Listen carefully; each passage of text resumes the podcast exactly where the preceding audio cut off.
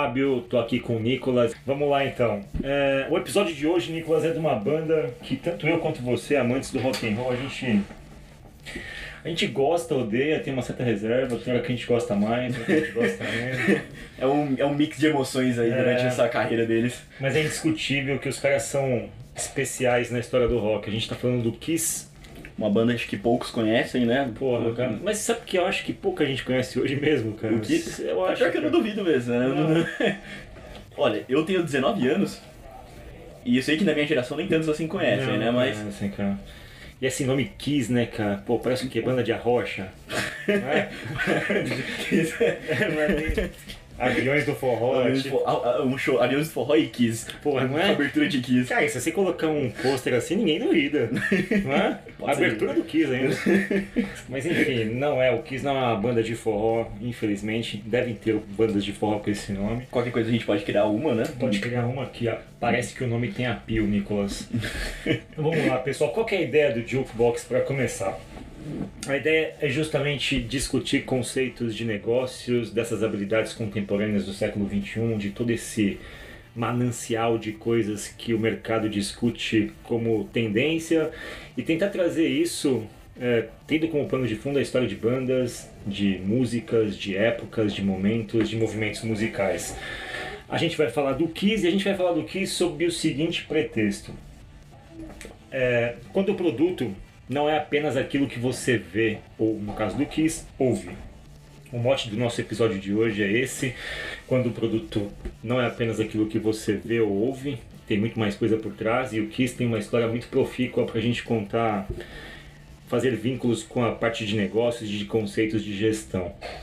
O que é importante saber, Nicolas, é que o Kiss ele surgiu ali na década de 70, né? 73. Sim. O que, que tinha de cenário naquela época, Nicolas? O que, que era a onda ali? Bom, o rock já tava ali crescendo bastante, né, entre a galera.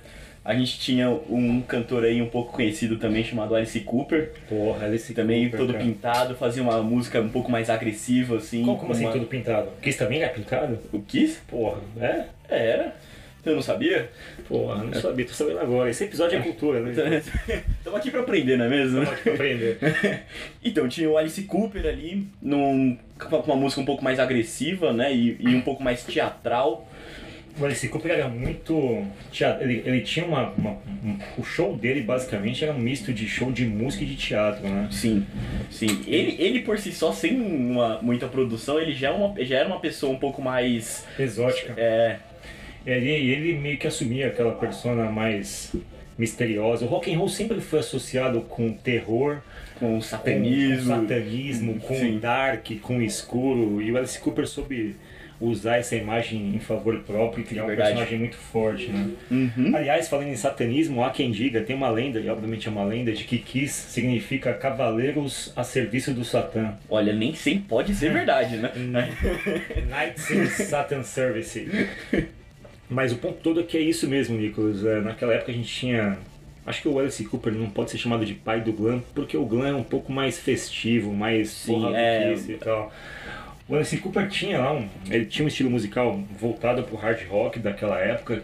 Naquela época, pra quem efetivamente não sabe, era uma época que onde as principais bandas do rock eram Deep Purple, Led Zeppelin, Black Sabbath. Black Sabbath. Então a gente tinha ali, ao mesmo tempo que o ápice do hard rock, a gente tinha o princípio do metal, né? Sim.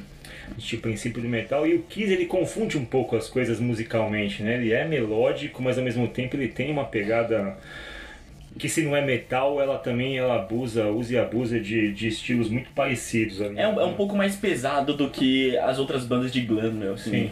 Se você pega alguns álbuns mais à frente do Kiss, eles são até um pouco mais pesados, né? Sim, sim. Enfim, o que surge ali, 72, 73, é muito influenciado pela estética Alice Cooper, questão do Kiss, logo no começo percebeu que é, usar desse artifício de se maquiar, de usar bota, roupa de couro, era um negócio que funcionava com o público, né? Atrai muita gente, né? Porque era uma coisa diferente, não se tinha isso normalmente. Não. Era mais difícil. E eles. A, a formação do Kiss original é Gene Simmons, Paul Stanley, Ace Frehley e Peter Criss. Os fundadores mesmo é o Gene Simmons e Paul Stanley, mas o cara da banda é o Gene Simmons, um liguarudo, Ele é a base ali do. aquele cuja pintura era de um demônio. Cada um dos personagens ali do Kiss assumiu cada um do, dos integrantes do Kiss assumiu uma personagem para si, o Gene Simmons assumiu o demônio e ele se pintava de demônio. E o que é importante falar é que por mais que o, Kiss tenha, obviamente, bebido na fonte do Alice Cooper, o próprio Alice Cooper também não era inovador nesse aspecto, ele já copiava um tal de Arthur Brown, que também se fantasiava, se pintava e coisa e tal. Ele não, esse cara já não é muito famoso. Não. Ele não é conhecido no cenário ali. É meio assustador, se você bota ele no YouTube lá é meio assustador. Mas a, a, a ideia de se maquiar, de vestir máscara, isso remonta ao teatro romano, ao teatro grego. É uma coisa muito mais antiga, sempre funcionou, Sim. Você usar de, de, de arquétipos e personas e coisas do gênero. E arquétipos e personas, quando a gente vai estudar hoje design thinking, o que que a gente discute? Os arquétipos, as personas. São arquétipos são essas figuras que facilitam a gente emoldurar um estilo ou identificar um tipo de pessoa, um conjunto de características que estariam vinculadas àquela pessoa. Então, é, o Kiss soube usar isso lá do princípio já. E tem uma curiosidade do Kiss do, sobre eles terem copiado artistas brasileiros, sabe disso? Eu já ouvi falar disso. Os Secos e Molhados, né? Foi, Foi. Até o primeiro álbum deles, se você. Os dois primeiros álbuns. O, aliás, o primeiro álbum do Kiss e um álbum dos Secos Molhados é bem parecido com a. Que é a foto dos, dos integrantes da banda. Se você vai no, no Google e digita, tem até comparações das duas capas, né? E Sim. realmente é muito parecido. E o curioso é que o Secos e Molhados veio antes do Kiss, né? É, tá tudo se encaixando, né? Tá tudo se encaixa. Essa lenda talvez não seja tão lenda assim, embora o Kiss em um documentário tenha dito que de fato a influência foi o Alice Cooper. Mas Secos e Molhados, Ney Mato Grosso, há quem diga que até chamaram o Ney Mato Grosso pra cantar no Kiss. Aí já é lenda demais, Seria- né, cara? Mas seria sensacional, né? Porra, seria sensacional. O sangue latino naquela banda seria sensacional. Mas vamos voltar ao Kiss, Nicolas. Kiss, mega banda de rock, mais de 200 milhões de discos vendidos. E aí alguém pode se perguntar, como assim discos vendidos? As pessoas vendiam discos? Vendiam, Porra, eram Nicolas, outros tempos? Porra, as pessoas vendiam disco, Nicolas. É capaz que muita gente, crianças de hoje, não saibam o que são Não discos, sabe, né? Não sabe, a gente não vai explicar pra manter a lenda. Agora é vintage, né? É vintage ter disco. É vintage. LP. Porra, aquele chiado maravilhoso, enfim. Eles venderam 200 bolachonas daquela, 200 milhões de bolachas. E são Hall of Fame, obviamente, uma das bandas mais importantes da história do rock. Mas quando a gente traz o Kiss aqui pra mesa, o que a gente quer discutir é o seguinte: quando você olha o Kiss, você vê o que, Nicolas? A primeira- de rock? É, a primeira coisa que a gente, quando a gente bate o olho, a gente vê uma Me mostra aí, rock. Nicolas. Você é o Gene Simmons, vou te fazer umas perguntas, beleza? Beleza. Me fala aí, qual que é teu negócio, meu amigo? Bom, o negócio aqui não é só uma banda. Como assim, Correto. somos uma banda, cara? Não, não- a gente, nós não somos iguais aos outros, Porra. não é mesmo? A gente faz coisas a mais, nós temos nossas marcas, nós vendemos e ficamos muito ricos, né? Gene Simmons tinha essa pegada e tem essa pegada, né, cara? Ele trabalha loucamente, ele é tido, ele mesmo se intitula um workaholic. Sim. Ele já deu várias entrevistas onde ele diz que ele não entende como é que as pessoas conseguem desperdiçar tempo fazendo nada. Para ele, todo momento é um momento de trabalhar, ele é um obsessivo. E uma das obsessões dele, é- ele faz parte do Shark Tank agora, que é esse programa, acho que é da Sony, né? É da Sony, da Sony. onde algumas pessoas avaliam projetos de startups, empresas, indivíduos, Fazem enfim, investimentos, né? fazem investimentos. Gene Simmons tá lá, cara, e ele é um dos fãs do Gene Simmons, pasmem, é Warren Buffett, que é um, nada mais nada menos do que uma das maiores fortunas do mundo, assim. Ele admira muito a Um obsessão. multibilionário americano ali. Dizem que Gene Simmons é um homem de 300 milhões de dólares, assim. E tem uma fase icônica dele, uma, uma frase que ele disse o seguinte: é, Eu não quero fazer parte de uma rock and roll band. Meu negócio não é Uhum. fazer parte de uma banda de rock and roll. Eu quero uma rock and roll brand. Eu quero uma marca de rock and roll. E toda a história do Kiss é nisso, Nicolas. Ele se- é baseado em criar coisas. Isso mostra o quanto empreendedor que ele é, né? Ele, ele, ele pode, a gente pode até dizer que talvez ele seja a base da, da, da banda, assim, a marca, né? Ele é a Foi base. ele que- E ele percebeu muito cedo, lá na- no princípio da banda, o que hoje a gente percebe com mais clareza, assim, que é, É. basicamente o seguinte, cara, eu preciso criar uma plataforma para distribuir meus produtos, preciso ter uma base de seguidores estável para poder, obviamente, acionar nesses momentos, preciso saber capturar esses leads. E basicamente o Kiss usava shows e vendas de disco para capturar lead mesmo. Ele capturava a base de dados, é, tanto que um dos fãs clubes mais bem organizados do mundo é a Kiss Army, né, Nico? Sim. Eles são, eles são literalmente o exército do Kiss ali, né? Eles usavam até uma prerrogativa de. Eles usavam um negócio do governo americano, né? Como. Um, eles usavam um exemplo do tio Sam, né? é, o I Want You. I Want You. Que é aquela foto de um senhorzinho apontando pra você. Sim, Uma sim. foto famosa. E o, o Kiss ele tinha. A Kiss Army é, foi durante muito tempo, eu não sei se é ainda, mas foi durante muito tempo o fã clube mais influente da história do rock, assim. Eles tinham no ápice 10 mil integrantes. O que pra época era bastante, né? Con- Convenhamos deixar. que naquela época, para você se inscrever num fã clube, você tinha que estar por perto, né? Você tinha que ir Sim. presencialmente. Não tinha, obviamente, esses, essas. Não era só entrar numa página do Facebook Não, que você virava do fã clube. E os números eram muito relevantes. Então o que sacou muito rapidamente que assim, legal, a gente é uma banda de rock, a gente faz álbuns, Uhum. a gente faz shows, mas a gente pode fazer muito mais para esses fãs que gostam da gente. E aí Exato. começa a história do Kiss. Primeiro, até a própria apresentação, né? O show do Kiss era um entretenimento de nível um pouco mais elaborado, né? Você tinha um show, mas o que, que você tinha mais no show dos caras, Nicolas? Cara, além de você ter eles todos pintados ali, com uma imagem agressiva, você ainda tinha show pirotécnico, gente cuspindo fogo, você ainda tinha o letreiro do Kiss piscando de fundo gigante. Ou seja, o Kiss sempre se preocupou com a experiência do usuário, né, Nicolas? O jogo Exatamente. do Kiss era UX na veia, né, cara? Tanto que os caras tinham mesmo isso que o Nicolas falou, tinham os letreiros e tal. Pra você ver, o capricho não, né? Nesse caso não posso nem chamar de capricho, Nicolas, mas o primeiro logo do Kiss era, obviamente, as letras da banda, mas o SS eram dois S mesmo, tradicionais, Normais. tais os S que a gente conhece, a cobrinha lá. A, a fonte, né, que você A tá fonte, querendo é. dizer. E acontece o seguinte, o Gene Simmons ele é de origem judia, né? A mãe dele é sobrevivente de um campo de concentração, sobrevivente do Holocausto e tal. E em algum momento o Kiss foi fazer show na Alemanha, alguma coisa do tipo, e o SS do Kiss não era bem visto lá. É, exatamente. Porque ele remetia a quê, Nicolas? Ele fazia uma. não uma apologia, mas ele remetia ao SS, que era a polícia alemã, Nazista, né? nazista. E aí foi aí que eles quiseram se distanciar disso, até porque, né? Sim, e aí eles mudaram o logo, né? Fizeram um Kiss com os dois S hoje, se você ver, parecem dois raios. Dois né? raios. É. Então, já, já no princípio, Gene Simmons sacou o seguinte, cara, é tudo negócio, então vamos mudar essa marca aqui porque eu quero vender na Alemanha também. E ali ele já começa, o Gene Simmons, como a gente disse, origem judia, desde os 9 anos de idade, ele já tinha veia para o negócio, ele comprava lá as frutas dele no supermercado, na época na quitandinha lá de onde ele morava, fatiava e vendia na beira da estrada, já obviamente por um preço mais caro. Com Um certeza. precinho mais alto. Ele tinha que ter uma margem de lucro, né? Então, o Kiss ele sempre compreendeu, primeiro, aspectos que, que hoje são muito tangíveis pra gente, mas tudo importa, né? Sim. Esses são os mínimos detalhes que fazem, né? Então, ah, eu vou no show, eu vou ter o show pirotécnico, isso já conta como uma nova experiência pra galera e já deixa mais engajado, E né? aí eu criava a minha base, que é meu fã-clube, e hoje a gente é obsessivo por dados, né?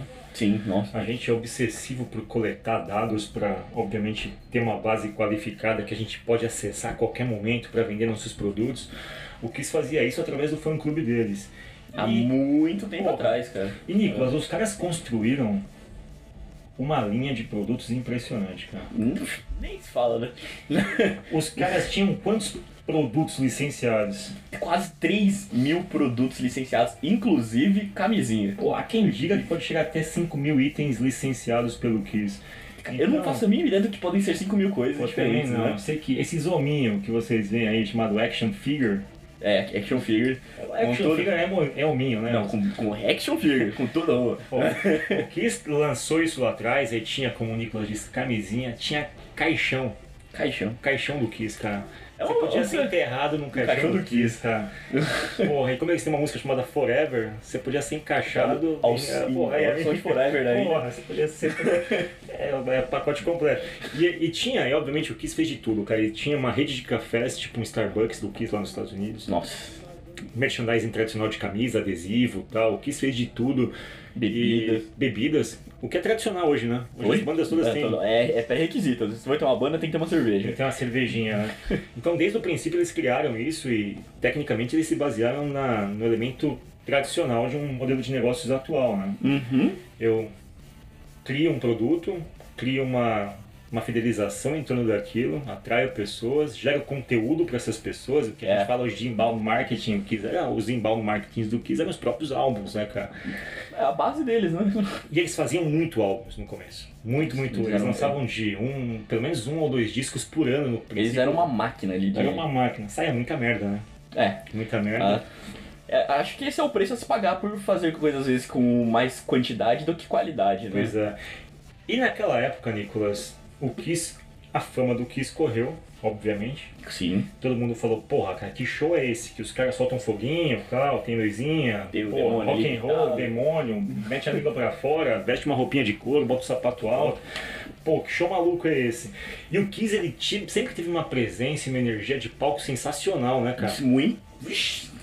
Os caras, não sei de de onde tiravam tanta ener- energia ali pra fazer um show daquele, E né? essa fama ocorreu ao ponto do Kiss se especializar num tipo de formato de gravação que não era muito comum na época, que era o que, Nicolas? Eles fizeram um álbum que chama Kiss Alive One, que eles fizeram uma gravação de um álbum ao vivo, que não tinha ele normalmente. Não era Ninguém- comum, né? ninguém- não era não, faziam isso, né? Era tudo feito em, Estúdio? em estúdio e pronto, mas neles não, eles quiseram inovar e fizeram uma gravação ao vivo, onde você consegue ter o. ouvir a galera ali gritando, você sente mais num ambiente como se estivesse num show mesmo, né? E é o estilo do Kiss, né, cara? O- Sim. ele sempre colocou muito a questão do meu ouvinte em primeiro lugar, meu usuário em primeiro lugar, meu cliente Sim. em primeiro lugar, né? Uhum. E o Alive virou uma saga, né? Sim. a Live 1, a Live 2, a Live 3. Eu tinha a Live 3 O- em- em álbum mesmo, era do meu irmão, na verdade. E foi ali que eu ouvi Kiss até riscar o disco. Eu gostava muito da. O Kiss criou na minha cabeça, assim, eu Sim. que tenho quase 40 anos, criou pra mim aquela mística da música de estádio, sabe? Sei. Que é aquele lance da sei. banda cantar e o público vem, Vem junto, junto. Aquele, aqueles, aquela, pres- aquela coisa da massa gritando. A energia da galera, É, né? Parece que foi ali que eu me interessei. E assim, não sei se por isso efetivamente, mas assim, eu comecei a ouvir muita coisa de material ao vivo, né? Uhum. E nem toda banda é boa ao vivo, né, Nicolas? Não. Tem banda que pa- parece que você escuta um álbum que foi gravado em estúdio e você escuta ela ao vivo, parece que são duas bandas diferentes, né? Pois, ainda mais hoje, né, que a banda é em Hoje. estúdio, caramba, você coloca É. maquiagem na música, né, cara? É, não, eu que Porra. não sei tocar nada, eu consigo chegar lá e fazer um, um álbum, né? Ah, se a gente. Esse podcast, por exemplo, aqui, cara, se a gente. Alguém me pegar esse negócio, não, tá vai ficar bom. Exato, e Vamos essa por- pessoa vai ser eu, né? Porra, vai ser você. é isso, vai ficar bom. Mas não tinha muito essa, essa onda de discos ao vivo e o Kiss foi, saiu na frente e tal. É. E começou a fazer esse lance todo. E os caras têm tanta visão de negócio, Nicolas, que eles fizeram algo que pouca gente sabe. Um dos maiores quê? produtos do Kiss é uma outra banda de rock. Exato, que também é extremamente famosa. E que também é performática pra cacete e Muito, tal. muito. Os caras são, aliás, o vocalista dessa banda é extremamente folgado e é talentoso. O o vocalista original, né? não o novo, o atual.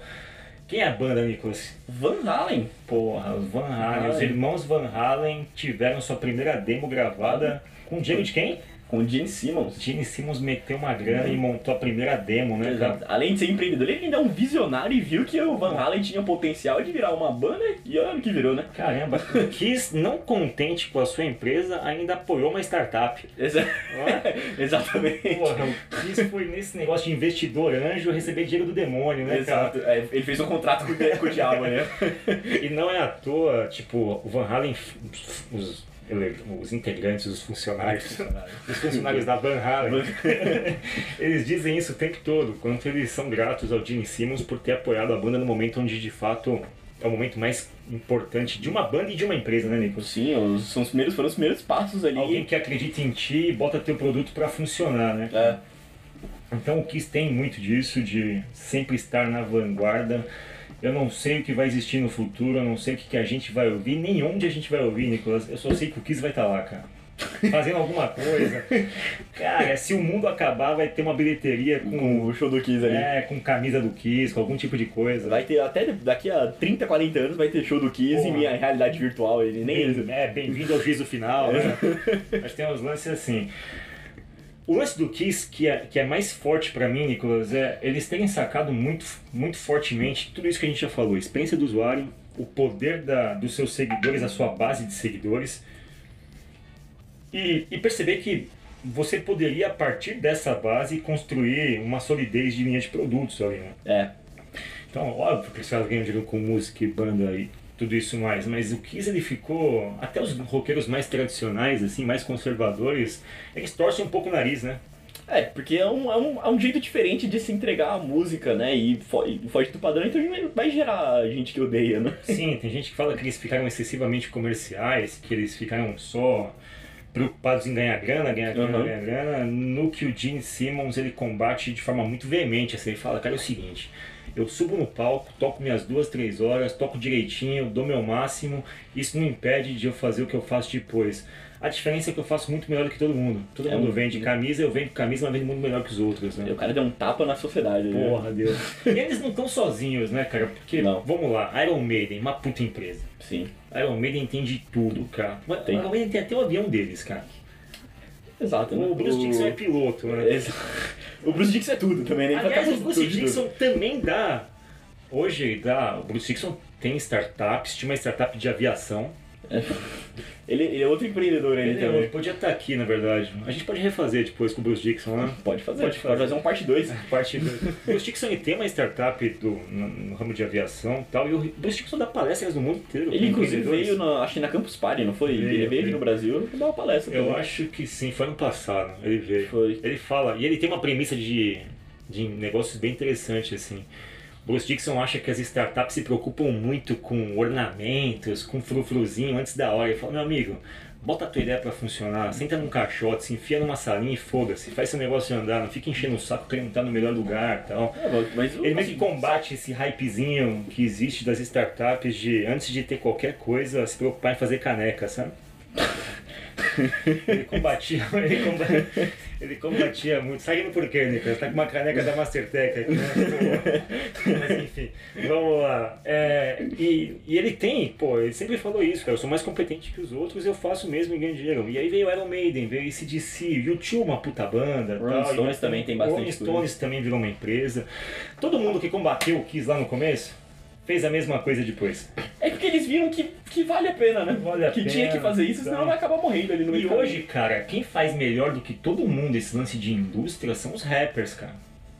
Como assim? Porra, cara, você pega Dr. Dre, Jay-Z e tal. Esses Verdade. caras, meu amigo, os caras criaram os estúdios deles, criaram as gravadoras deles, criaram é, a forma de lançar novos talentos, assim, criaram fórmulas musicais, cara. Sim. O Dr. Dre também tem o Beats lá, que é a Porra. marca de fones, que é Tem, caríssimo. cara, ele lançou isso com um cara que veio da Apple e tal. Ele falou que tava cansado de ouvir música ruim, com qualidade ruim, e falou: vou fazer meu próprio fone. Pô, e pra quem que a Beats foi vendido? Pra Apple, né? Por uma fábula, Nicolas. Por um dinheiro gigantesco. Então esses caras do show business, cara, sacaram que o negócio vai muito além, assim. Não. Pô, e hoje o negócio ele tá num nível tão desenvolvido que, por estudos comportamentais, assim, já sacaram que existe uma fórmula pra você fazer a música arrebatadora, assim, sabe? Sério? É, não pode demorar tipo 10 segundos pra entrar uma voz. Ela tem que ter um certo nível matemático ali de, de, de, de notas. Enfim, tem uma sacadinha que é meio lógico-matemática que define se aquilo tem potencial pra ser um hit ou não. É uma ciência, assim, agora, Porra, né, que cara. eles fizeram. É, se isso tivesse sido aplicado na década de 70, o Pink Floyd nunca ia fazer nenhuma música, porque até você ouvir a voz de um ser humano uns 5 minutos, né, cara? Eu vou deixar, ó, vou deixar claro que isso vai ser polêmico, eu não gosto de Pink Floyd. Porra, cara. cara, vai ser polêmico pra caramba, porque eu amo o Pink Floyd, cara. Ih, aí ferrou, né? Mas a gente vai falar disso numa outra ocasião. O que sacou fez Sim. disso um negócio e tal, e de novo, é, o lance de você ter uma arquitetura voltada a explorar Uhum. o produto principal. Hoje, fazendo um paralelo com, com, com- com os negócios atuais, enfim, com, com o mundo que a gente vive, com a economia que a gente vive, a gente tem acesso a coisas sensacionais, Nicolas. Tem, nossa. A preço zero, né? Aí, aí estranho, né? A Pô. gente não paga pra usar o Google, por exemplo, Pô, né? a gente não paga pra usar o Waze, pra usar o Facebook, pra WhatsApp. usar o Instagram. A gente paga se a gente quiser coisas de business, de negócio ou coisas específicas, né, cara? Mas tecnicamente a gente não paga, né? Não. E o que que fode? O que que fode é esse tecnicamente a Esse- gente não paga. é, Porque de alguma forma o lance dessas empresas todas não é aquilo que a gente vê. é o que vem ali por trás. E aí a gente traz o Kiss pra mesa de novo, né? Exato. O lance dessas, empresas, enfim, não é o que a gente está consumindo ali. Tem uma frase, eu não gosto dela, eu não acho ela totalmente verdadeira, embora, embora ela faça a gente refletir muito, que é se você não paga pelo produto, o produto é você. Faz sentido de algum Faz ponto, sentido, Faz né? sentido. Essa é uma frase cuja origem já se perdeu, assim, eu nem sei quem escreveu essa merda, mas se você volta, ela estava muito associada na década de 70 ali, com Hum. merchandising de TV, era meio que uma mensagem subliminar, enfim, tem um lance tudo, mas Dá pra agradar Jequiti, É. né? a frase tem, tem o seu poder, tem o seu, tem o seu charme, mas o lance todo é esse, cara. O Google ele criou toda uma, uma lógica de você indexar a internet, de você de alguma forma atrair as pessoas, e dali surgiram várias outras coisas que Exato. obviamente é, dão conta hoje desse que é um império mastodôntico digital, onde basicamente a gente pode até esquecer de tomar banho, mas a gente entra no Google, né, cara? É, é, dias, é, né? não, tem, não tem como, né? Qualquer coisa a gente puxa pro Google. E efetivamente é gratuito e tal, mas é óbvio que o modelo de negócios do Google não é vender consulta pra gente, né, cara? Não. O Google ele vende publicidade, ele vende uma série de outras coisas e inteligências para empresas. Sim. E tecnicamente a coisa tem o mesmo fundamento, cara. Eu vendo um atalho para você chegar no seu cliente, para você entender o seu consumidor, para você ser mais assertivo, para você, pra você se diferenciar, se mostrar. Eu te dou vitrine, eu te dou base, eu te dou inteligência, eu te dou algoritmo, eu te dou capacidade de alcance. E nós ganhamos todos juntos, né, Nicolas? Exato. Esse- É uma, uma, uma via de mão dupla, é né? uma relação ganha-ganha clássica. Então, tanto o Kiss quanto o Facebook, quanto qualquer uma das redes sociais, tecnicamente você não paga, mas elas usam seus dados de diferentes formas, em diferentes contextos, para vender produtos que se apoiam nos seus dados. E Sim. aí, alguns filminhos legais de se ver, Nicolas. É, tem um filme, eu, eu acho que ele saiu do catálogo da Netflix, chamava Termos e Condições, sujeito a termos e condições. Hum. Em inglês acho que é Terms and Conditions May Be Apply. Tava na Netflix, eu vi esse filme acho que há uns dois anos atrás. Hoje tem um outro chamado Privacidade Hackeada. Esse ainda tá na- no catálogo. Tá no catálogo. É, ambos falam da mesma coisa, né? Falam de. Naquele momento que você se cadastra numa rede social, você vai lá, preenche, preenche seu cadastrinho, tem lá um, um termo de aceite, uma página com 650 mil itens, você rola, rola, rola, rola, rola, porra, você vai aceitar, óbvio, está no Sim. para fazer o negócio, aceita, e dali você fez um contrato com quem? Com o demônio, É. e aí Gene Simmons volta pra mesa, mas só como figura ilustrativa, só como metáfora, ele não volta pra mesa especificamente nesse caso. Mas em tese é isso, cara, você assinou e ali, meu amigo, entra toda a ciência do algoritmo que a gente vê hoje. Então, você como ser humano, como figura digital, tudo que você faz deixa uma migalha, Nicolas. Yes. E, tudo é e tudo acaba sendo rastreável. E essas migalhas, de alguma forma, elas pavimentam um caminho, elas dão sinais de que caminho você percorre, dos seus hábitos, das suas Exato. preferências. E se eu sei do que você gosta, Nicolas, eu vou fazer aquilo que você quer, meu amigo. E eu vou te dar o que você quer, né? Há quem diga que, inclusive, algumas dessas redes sociais eram capazes e faziam de forma unilateral, sem avisar os seus seguidores, que elas gravavam as conversas, cara. Quem nunca tá conversando perto do celular, né? Aí abre o Google e tá. É, é assustador, não? É, isso é, É meio, é meio distópico isso, mas isso aconteceu. Acho que disseram que o Facebook, de alguma forma, hackeou conversas. E o Facebook tem um caso famoso, né? Sim, É, há pouco tempo aí de venda de dados. O Facebook, o Facebook tá sempre é, é, tá sempre em polêmicas assim. É inegável o papel do Facebook na, na- no desenvolvimento da, da sociedade digital de hoje. É, é impossível você pensar as coisas sem o Facebook. E o Facebook esteve envolvido num, num escândalo da Cambridge Analytica, né? Foi. que teve acesso a, a uma base considerável de usuários sob o pretexto de fazer pesquisa acadêmico-política, mas de alguma forma descobriram depois que os dados tinham sido usados para você entender comportamentos de eleitores americanos e de alguma forma aquilo foi decisivo na eleição do Donald Trump com a Hillary, Clin- é, Hillary Clinton, Clinton. isso, no- na, na última eleição americana. Então, de alguma forma, a gente está falando de novo de dados, dados, dados, e a gente deixa essas migalhas. Isso virou um modelo de operação. Né? Uhum. E quando a gente vê esses modelos de negócios novos, é, o paralelo que a gente faz com o Kiss é o seguinte, tá, você está vendo uma rede social, você está vendo uma, uma rede social para buscar emprego, para bater foto, para postar suas histórias e coisa e tal. Mas aquilo também tem outra, outra parte de trás, que é, que é a parte que dá mais quilometragem para o negócio. Quando a gente vê a Tesla, por exemplo, Nicolas, o que, que a Tesla faz? Ela vende carros, não é? Produz carros, carros elétricos e vende, não é? Tecnicamente ela vende carros, né? Mas Sim. esse talvez não seja o principal negócio da Tesla, né? É. A Tesla sacou lá de trás, muito antes do que todo mundo, que é o seguinte, legal, eu vou fazer carro. Meu carro precisa carregar, né? Ele tem uma Exato. autonomia, a autonomia com o tempo aumenta, né? É, eu não sei em quantos quilômetros está a autonomia de um Tesla hoje. Na última vez que eu vi isso, já faz muito tempo, eles tinham autonomia para rodar até 600 quilômetros com uma carga, né? Hum, é com um bacosidade considerável. Hoje Bastante então vai coisa. falar assim. Mas de toda forma, a Tesla teve que começar o mercado natural da Tesla nos Estados Unidos, eles tiveram que começar a equipar os Estados Unidos com postos de, de recarga, né? Uhum. E tecnicamente o que a Tesla está dizendo é o seguinte, cara, eu não vou ganhar esse mercado sozinho, né? Exatamente. Daqui a pouco todo mundo vai começar a fabricar carro também, então... Inclusive já estão tendo aí BMW, já tem, já tem carros também. O que, que a Tesla tem, meu amigo? Ela tem a plataforma, cara. Não interessa qual a cor do teu carro, carrega em mim. Carrega em mim, né, Nicolas? Eles têm um negócio que hoje, obviamente, é a parte de fazer veículos, de fazer automóveis, mas eles têm essa base de plataforma gigantesca. Uhum. Sem contar a SpaceX, que é a empresa do Elon Musk já lá voltada à exploração espacial, junto com outras empresas, a Virgin também tem uma empresa nesse sentido, enfim, tá todo mundo querendo ir para o espaço também. O ponto todo da Tesla e a Amazon faz a mesma coisa. A Amazon não é um inocente marketplace que vende produtos próprios de terceiros. Em algum momento a Amazon falou, caramba, eu preciso dar conta desse meu modelo de negócio. O que, que ela fazia? Comprava a máquina a rodo, né? Acho que foi a empresa que mais comprou máquinas, computadores na história. Em algum momento ela olhou para aquela salinha cheia de máquina lá, porra, seu Zé lá do almoxarifado da Amazon falou, pô, a gente podia dar um- uma ocupação para isso, né? E aí eles fizeram a Amazon Web Services, que é, obviamente, usada a ociosidade dos próprios computadores que a Amazon tem para oferecer serviços na nuvem. Sim. Ou seja, é um negócio que passa a ter negócios secundários baseados na força do negócio principal.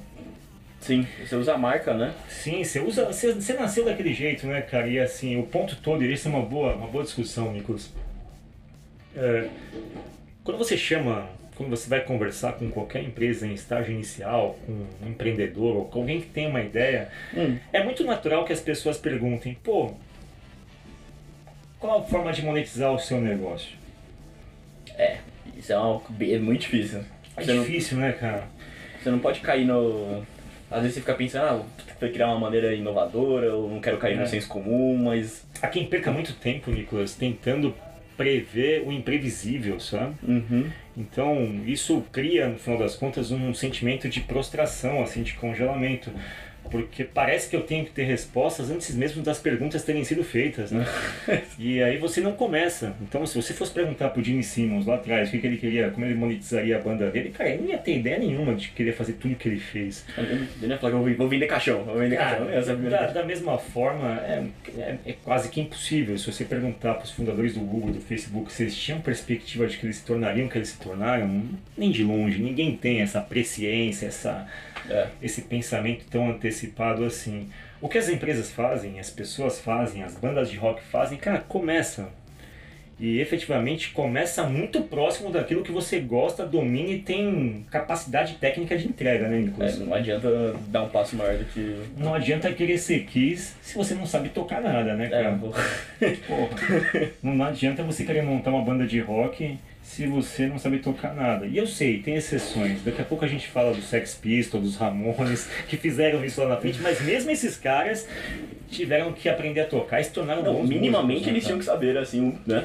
Então começa e tenta obviamente começar perto da tua zona de conforto, que é a zona zona de conforto nesse caso não é pejorativo, zona de conforto é aquilo que você faz você, bem, que né? você entende como que, como que é. e manda bala. E a partir desse momento, a, a capacidade que você tem que ver, desenvolver de interpretar Uhum. o teu, teu negócio em função das pessoas que consomem o teu negócio e ter capacidade, inclusive, de ver as oportunidades pingando na tua área, né, meu? Porque, de alguma forma, o que as empresas grandes fazem é isso. em algum momento, quando você olha para trás, você fala: caramba, começou desse jeito, mas já não é mais isso. Vão acontecendo coisas no meio do caminho, né? Oportunidades que vão acabando. Sim, tem. Você vai direcionando assim. O modelo de negócio evolui, né, Nicolas? Sim. Tudo evolui, o modelo de negócio também evolui. E uma coisa interessante, por exemplo, vamos pegar modelos de negócio. Tem um modelo de negócios, tem, tem vários modelos de negócio, obviamente. Sim. É, modelos de intermediação, modelos onde você vende assinatura de coisas e por aí vai. Tem um modelo chamado Razor and Blades, que é Razor é aparelho de barbear, Barbear. e Blades são as lâminas. E qual que é a máxima desse mercado? Cara, dá o aparelho de graça e venda as lâminas. Basicamente, quem que faz isso, Nicolas? A Amazon mesmo faz isso. A com- própria Amazon faz isso. E você não sabe. Pô, a Amazon te dá o Kindle quase que de graça. Pra quê? pra vender os livros depois. Pois é, porque os livros obviamente rodam na plataforma da Amazon. Então, Exato. O que você vê ali como negócio é o Kindle, mas aquele não é o negócio em si, meu amigo. O negócio é o livro digital que você vende. Então, é, de novo, fazendo paralelos com a história das bandas de rock, das startups das grandes empresas. O essencial é que você tenha o teu produto principal, mas que você consiga se desenvolver e se mobilizar quando as oportunidades surgem. Só que você só consegue fazer isso se você se organiza para fazer isso. Por isso Hum. que é importante coletar informação, coletar dado, organizar dados, prover conteúdo de qualidade para as pessoas que te seguem, porque não basta atrair as pessoas e não dar nada em troca, né, É. Então, obviamente que essas empresas como Facebook, Google, Amazon, Spotify, Netflix e todas elas, elas têm como premissa básica o seguinte, isso tem que ser gostoso, né? O cara tem que voltar sempre. Tem que ter coisa nova sempre. Ele tem que ter capacidade de poder viver aqui com profundidade, fazer coisas. Ele tem que ter É. catálogo, ofertas, enfim. Então, atrair as, as pessoas e criar uma legião de seguidores e bases é princípio básico para uma banda de rock e para o Google. Como também é básico você continuar gerando conteúdo para que esses seguidores fiéis permaneçam, obviamente, dentro do seu raio de alcance e que você consiga desenvolver relações ali secundárias, relações que vão Você tem que ficar mantendo uma base aquecida ali. uma né? base aquecida. Então, eu acho que o Kiss, como banda de rock, e pra gente que é amante do rock, traz uma série de lições de negócios. Gene. Simmons, um empresário sensacional, controverso, a quem gosta, a quem não gosta dessa veia empresarial dele. Os próprios integrantes da banda, recentemente, eh, acho que tiveram um estresse com ele, até por esse excesso de vontade de ganhar grana, sabe? Sim. E ao mesmo tempo o Kiss ele é emblemático para tudo, né? Assim, no rock, ele é emblemático pro Brasil, inclusive. Uma das coisas que a gente talvez não saiba, mas os grandes festivais de música no Brasil hoje, quais são? Lollapalooza, Rock in Rio. Rock in Rio, Lollapalooza são os dois os maiores. dois né? maiores, sim. Aí tem uma porrada de pequenininho ali, intermediário, mais segmentados. Tudo isso nasceu do Rock in Rio lá de 85. Rock in Rio de 85, feito lá no Rio de Janeiro, numa área remota, num lamaçal do cacete, nosso Woodstock e tal. O que pouca gente sabe é que a cultura de shows de estádio no Brasil, ela se iniciou com o Kiss. É. O Kiss veio pro Brasil em 82 fazer um show no Morumbi, 82, 83. Um show para 200 mil pessoas, numa época que o Morumbi aguentava essa quantidade de gente. E a partir dali que o Brasil entrou na rota das grandes bandas para shows de estádios. Assim, o Rock in Rio até usou esse show do Kiss como inspiração. Então, festivais que são, obviamente, hoje aquilo que é mais emblemáticos para a música, aquelas situações onde você tem aquelas catarses coletivas. E efetivamente você pega o Lollapalooza, virou uma plataforma, né, cara? Os caras vendem ingressos pro ano seguinte, todo mundo entra naquele negócio, compra, ganha pulseirinha, um bibelozinho, vai lá, Ganha um cartãozinho, presentinho. presentinho e tal. O cara nem viu o show, mas ele tá dentro da, do contexto do efeito manada que esse conceito de rede cria, né? É verdade. Você, às vezes você nem gosta da banda que tá lá, mas Não. você tem a necessidade de estar lá. Você precisa Você- estar dentro daquela, daquela É. experiência, né? Sim. E a palavra experiência também remete muito ao Kiss. Então, esse é um episódio, Nicolas, que eu gosto muito. Eu gosto muito de falar de, de rock and roll, obviamente. Uhum. A gente fala pouco de rock and roll porque senão a coisa fica mais Mas- voltada para música e não é essa apenas a ideia. E talvez a gente nem seja os melhores para falar disso. né? Mas eu gosto muito do Kiss como parâmetro de comparação porque eles fizeram muito antes de todo mundo algo que hoje ela é a essência dos modelos de negócios, né? É. Eles conseguiram pegar essa uma coisa que era corriqueira, que era ter uma banda, e transformar numa empresa, num negócio que vende, que vem aqui, que gera milhões. Entretenimento, presença de palco, user experience, plataforma, catálogo de produtos, licenciamento de produtos e por aí vai, né, Nossa, cara? Os caras ensinaram muita gente a fazer negócios e as mensagens estavam todas lá, aquelas pessoas fantasiadas de demônio. Às vezes, Nicolas, o mensageiro com a língua de fora. Essa foi uma frase bizarra. Esse é o Gene Simmons, o nosso o expoente do Kiss e o cara que inspirou boa parte desse podcast onde a gente tem como mensagem quando aquilo que você vê, quando o produto não é apenas aquilo que você vê, que está na superfície, nem o que você ouve. O que, que você achou, Nicolas? Você gostou? Pra caralho. Bom, né, cara? É bom a gente mostrar que existem outros lados da moeda, né? Porra, Que cara. não, não é só. Tem dois, né, Puta. Nicolas? Que Tem moeda dois. que você tem usado aí? Pô, tem mais lado que isso? É, o Nicolas tem moedas de três lados. Se você está interessado em moedas de três lados, Pode entrar em contato, pode entrar em contato. cola aqui que a gente tem uma coleção de moedas de três lados, de todas as cruzadas romanas, enfim. É uma coleção bastante interessante que o Nicolas tem. E outra dica, Nicolas. Dica não, acho que é um aviso, né? Todos esses quê? podcasts nossos geram Uma playlist. uma playlist, né? Exatamente. Então a gente tem uma playlist para esse episódio, ele vai estar disponível no canal da Mastertech no Spotify. E a gente falou de que aqui? A gente falou de Iron A Maiden, gente falou de Kiss, Iron Maiden, Van falando. Halen. Ah, secos e molhados. é. Pô, então tudo isso vai estar no nosso, na nossa playlist. Você, deu, você pode ouvir a qualquer hora, né? Então olha que perfeito como é que é a tecnologia, né? Tecnologia. Vai ter esse Cooper? Vai ter Alice Cooper, vai ter Alice Cooper. Vai ter Alice A Cooper. gente falou mal do Pink Floyd. Vai ter Pink Floyd? Vai ter Pink Vai fazer o quê, né? Vai ter Pink? Floyd, Vai ter, vai ter um Dr. Dre também. Pode ter, Pode pode ter, ter. pode ter. Então é isso, Nicolas. A gente encerra por aqui o episódio número 98 do Mastertech Jukebox. Não é 97? 97. e a gente falou de Kiss. Um abraço para todo mundo. Isso aí, Nicolas. Muito obrigado. Até a próxima. Até a próxima, gente. Tchau, tchau.